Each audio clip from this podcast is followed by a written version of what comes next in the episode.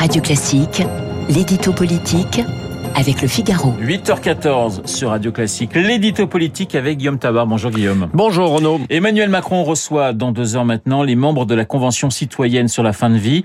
Que va-t-il leur dire? Eh bien, il va leur dire qu'il les a entendu et vous savez que les 184 membres de la Convention ont voté aux trois quarts pour l'ouverture euh, de l'accès au suicide assisté et à l'euthanasie.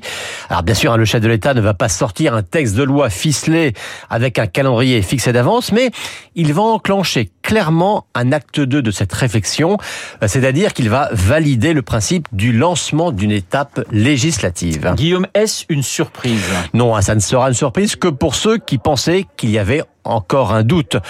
En fait, tout était fait dès le début pour aboutir à une loi sur l'euthanasie.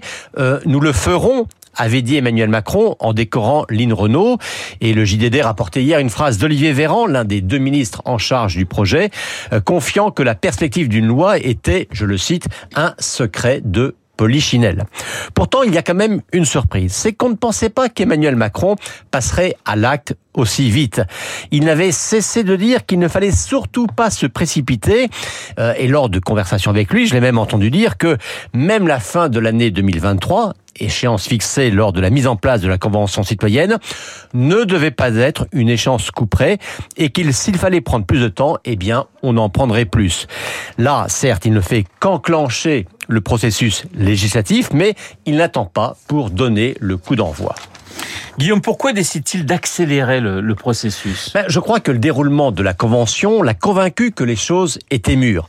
Euh, je m'explique avant cette convention, on aurait pu s'attendre à un choc frontal, brutal même, entre les militants d'un droit absolu à choisir sa mort et les tenants du maintien de l'interdit de tuer.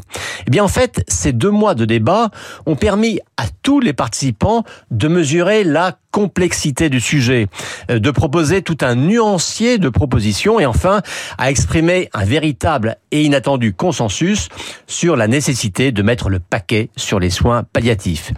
Donc le chef de l'État aujourd'hui veut croire à la possibilité d'avancer de manière apaisée et selon deux voies qu'il voudra montrer complémentaires.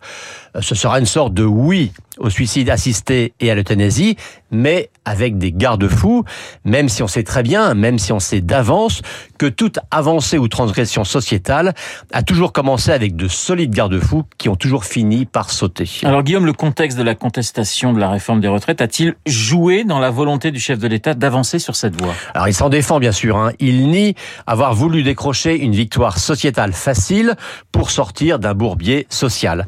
Mais il y a quand même un parallèle troublant. Hein. Macron tient tête à 75% des Français qui ne veulent pas de la réforme des retraites, et vous savez que c'est pas moi sur ce point qui l'en blâmerait, mais avouez qu'il est tentant à l'inverse, de satisfaire 75% des Français aussi qui souhaitent une loi sur l'euthanasie. Bon, le président est pourtant bien placé pour savoir que le miroir des sondages peut être un mirage trompeur. L'édito politique signé Guillaume Tabar. Tout de suite, Guillaume Durand.